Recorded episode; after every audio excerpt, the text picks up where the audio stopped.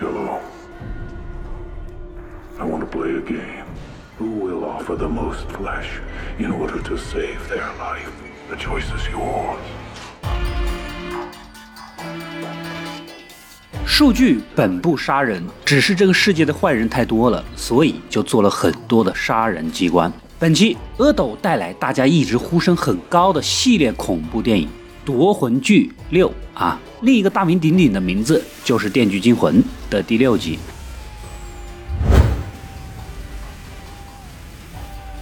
故事当然是紧随上一期。数据是个癌症晚期患者，在目睹了自己未出世的孩子被人弄流产、身患绝症，又自杀未遂人愿等一系列人生打击下，决定报复世界上那些不尊重生命的人。虽然他在系列电影的第三部就已经扛不住死了，但是他的衣钵得到了继承。很多人一开始以为是女门徒阿曼达，谁也没有想到，竟然是一个警察霍夫曼啊！在上一集里，一直怀疑和追查霍夫曼的 FBI 特工斯探员被其陷害，压死在了满是机关的房间。原本以为可以嫁祸出去，洗白一切，但事情绝对不会那么简单。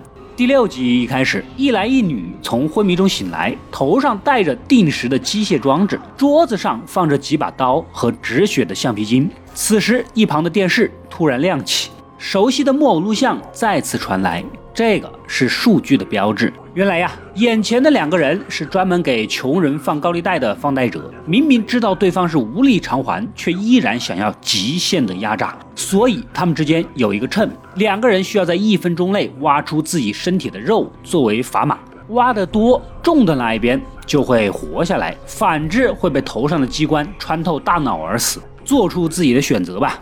Who will offer the most flesh in order to save their life? The choice is yours.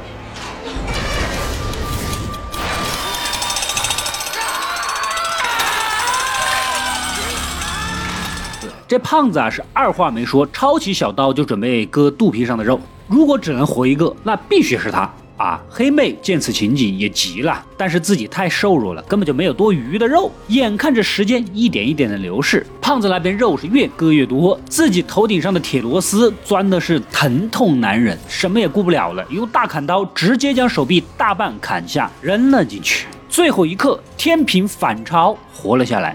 黑妹没有死，这个现场很快被警方发现。匆匆赶来的霍夫曼跟 FBI 头子碰到了一起。此时的他才知道啊，之前想杀死的那个斯探员的女同事竟然没有死，也就是脸上受了点伤。看来还是自己做机关的水平没有到位。这三人呢约定一起联手调查。霍夫曼当然知道自己是背后的黑手，只能装装样子答应。尸检结果很快就出来了。每当数据杀人，就会切一个非常完美的拼图形状，但是这具尸体的拼图形状不够规整，有点山寨，而且跟杀死霍夫曼妹妹的凶手尸体上的刀法呀很像。之前说过的，霍夫曼第一次杀人就是模仿数据的手法，杀死自己亲妹的渣前男友。现在 FBI 要重新调查那个案子的录像带，想要反向还原录音带的声音。这让霍夫曼背脊隐隐发凉，明显这一点一点的要查到自己身上啊！另一边，数据的遗物由律师交给了数据的前妻，是一个箱子，里面有几封信啊。这天晚上呢，霍夫曼就火急火燎的找到了数据前妻，因为数据临死前还有最后一个遗愿，是惩罚曾经剥夺数据希望的家伙。实施的步骤便是这五封信。霍夫曼决定亲手做完这一票，两个人就从此别过，相忘于江湖，从此是互不相欠。这个剥夺数据生存希望的人，正是眼前的这位衣冠楚楚的老奸商。他是保险公司的副总裁，但也是踩着一路鲜血爬到这个位置上的。他们这个公司上上下下都是打鸡血，靠吃人血馒头生存。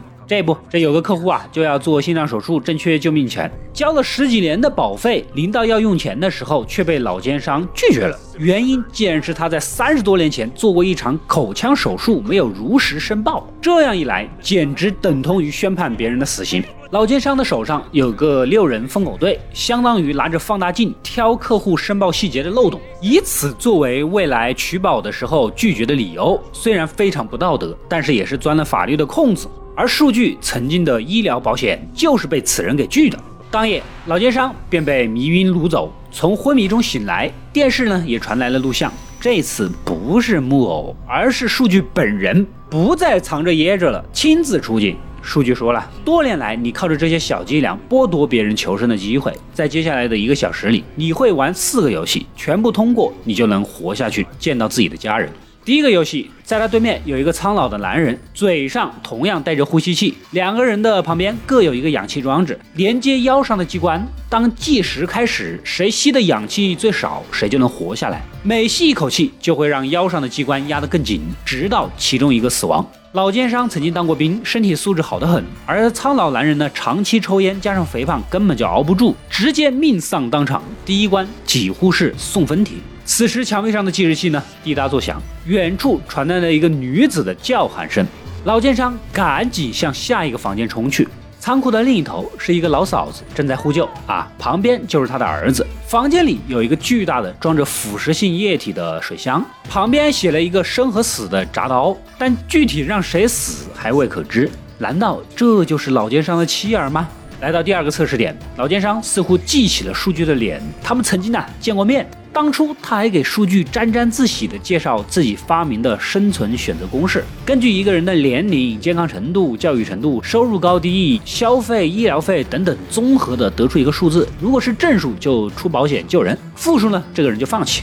完完全全的就是优胜劣汰的思维。后来数据得了癌症，想去参加一个新疗法的人体测试，成功率只有三成。但也是机会啊！然而，在老奸商的眼里，参加费用高昂，而且成功率这么低，再加上你年龄也这么大了，回家喝点双黄连算了啊！一顿劝说，总之就是拒绝，这让数据非常的不爽。You think it's the living that will have ultimate judgment over you, because the dead will have no claim over your soul.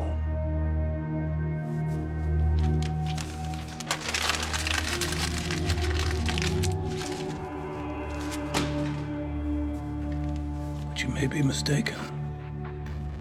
第二关果然就是一个优胜劣汰的选择题啊！必须拉着两个铁链。此时录音带才被激活，眼前是两个站在深坑上的公司同事，一个是无父无母但年轻力壮，一个是有家有口但苍老年迈。按照你的那套理论，让谁活下去？你选吧。两边呢都叫嚷着救我救我救我啊！但是铁链越来越重，越来越吃力，最终实在是坚持不住。望着老秘书家人的照片，最终还是把小年轻给放弃了。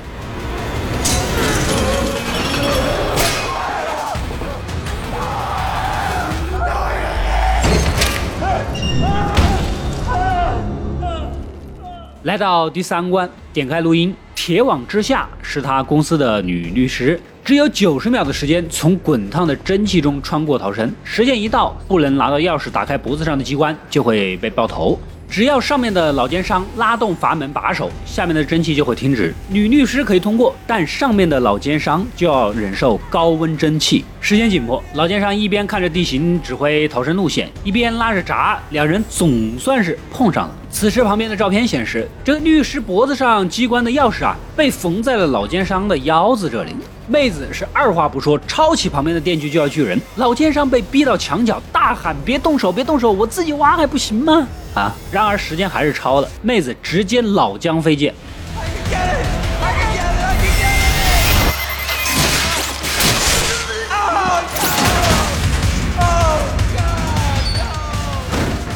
另一边，FBI 又将霍夫曼找了过来。他们发现了新的线索。原来呀，死者脸上斯坦源的指纹似乎有点不对劲。根据某些化学物质啊，似乎是死后才被摁上去的。此时电话打过来，技术部那边也快把录音带给还原了。FBI 头子拉着霍夫曼一起去看看。这霍夫曼脸色能好看吗？只能强装镇定的跟过去。这个女技术员呢也是给力，一顿操作猛如虎，还真的把声音给还原了，正是霍夫曼本人。你说他就站在两个人的面前，尴尬不尴尬吧？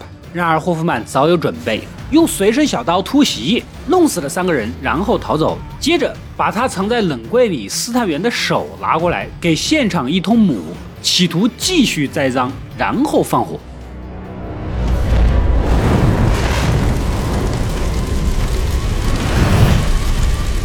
这边的老奸商来到了第四关，熟悉的声音传来，眼前被绑在旋转木马上的六个人，正是他的左膀右臂嘛？那些专门在客户的档案里挑刺的疯狗六人组。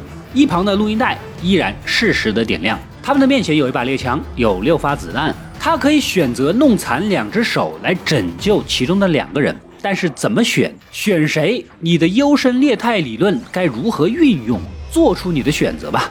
这群人一听，纷纷是大喊大叫。然而几圈下来，停在了其中一个男人的面前。救人就要将左右手伸到机关里，只有两只手，所以只能救两个人。老奸商还在犹豫，第一个人就被打死了。剩下的五个人都疯了呀，赶紧找理由。老黑说自己业务能力最好，一个妹子说自己最健康，另一个妹子说自己还有两个孩子。旋转木马停下，就在枪上膛的关键时刻，老奸商废了一只手，救下一人。现在只剩下一个名额，几个人眼看生存机会有限啊，疯狂的相互攻击。你说你怀孕了，我举报你没怀孕；你说你孝顺，上有老下有小，我举报你早跟父母闹掰了。总之，曾经共事的同事，此刻全是不共戴天的仇人。最终啊，老奸商在这些咒骂和举报声中，只是随意的伸手救下了剩下一个人。现在的他根本无力思考，没法判断谁该活下去，谁该死。现在的他呀，才明白那套生存公式全都是他的自以为是。You know what, William? Your policy, it's bullshit. Fucking bullshit. When you're killing me, you look at me.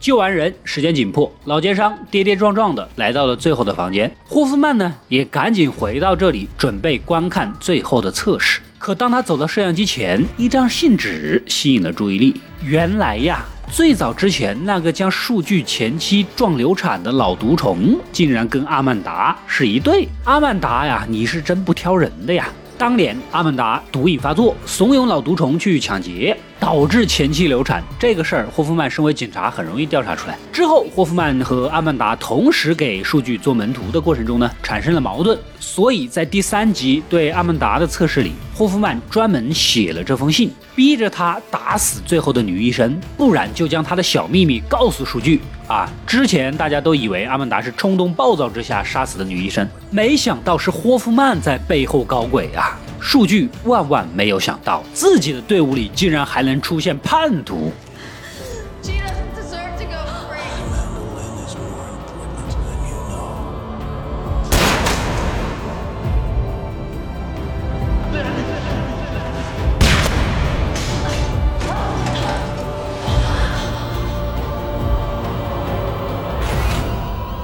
突然，前妻从门后出现，一个防狼电击棒将霍夫曼给电晕过去。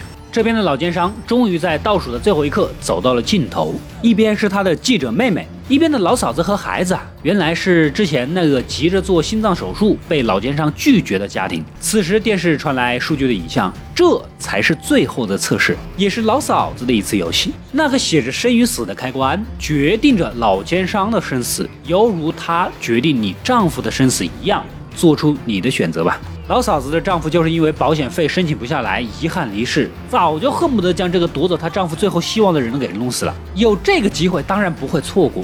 然而临到真正动手的时候，却始终无法下狠心。但是他儿子可没有那么纠结啊，直接拉下铡刀，头顶上一排针管突然落下，腐蚀性液体瞬间灌入老奸商的身体，直接将其腐化成了两半。而在摄像头之后的房间，数据的前妻将数据给他的遗物拿了出来，正是第一次测试阿曼达用过的数据最得意的机械作品——口腔撕裂器，将机关卡到霍夫曼的头上。此时的霍夫曼也渐渐的苏醒，前妻也就把话给说开了呀。数据留下了五封信，你以为他的遗愿是惩罚老奸商吗？但是你错了，实际上数据还留下了第六封信，这个才是他真正的遗愿。当信封打开，照片上赫然显示了正是目标霍夫曼。原来呀，数据早已知晓他在背后算计阿曼达的事情，导致这阿曼达没有通过测试，因而死亡。而且他发现霍夫曼并没有遵循他的原则，教育人珍惜生命。而是以杀人为乐甚至杀害了许多不相关的人。所以他的真正终极目标正是对霍夫曼的最后一策前期才是数据最终的执行者。说完一句 game over 也关上了大门。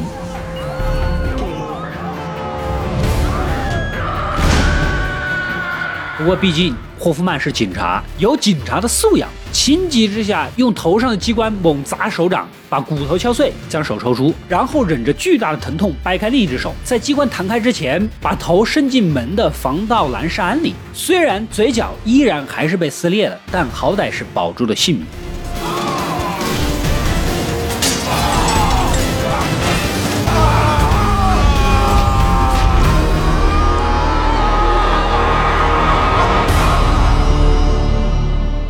电锯惊魂》第六部的故事呢，到这里就结束了。数据的遗愿还是没有完成，而霍夫曼必然也会报复啊！数据已经死透了，没有了聪明绝顶的丈夫的保护，前妻是如何斗得过心狠狡猾的霍夫曼呢？接下来的故事，我还是可以稍微多说两句的，因为数据啊。还有一个更加隐秘的门徒藏身在前几集的故事当中，他将担负起继承数据门以及清理门户的责任。后续的故事也会更加的扑朔迷离，更加的复杂。《电锯惊魂》系列呢，我一直以来都觉得是个很难啃的骨头啊，因为多线叙事以及非常琐碎的交叉剪辑，甚至于上下颠倒、前后级颠倒，以至于啊，慢慢看也能看得懂，但是短时间想把它讲清楚，特别考验叙事能力。每一次做《电锯惊魂》的解说，都需要思考很久，修改很多次。如果大家在这里真的看懂了，看得高兴了，不妨点个赞支持一下。如果你还期待下一集的故事，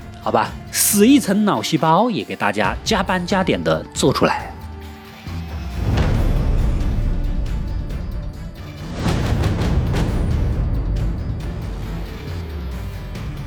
我是阿斗，一个让你沉迷于故事的讲述者，浓缩电影精华，又不失它本来的魅力。扫描二维码添加我的微信号，除了能第一时间收到推送，更有独家解读的视频等待你的发掘。扫描它，然后带走我。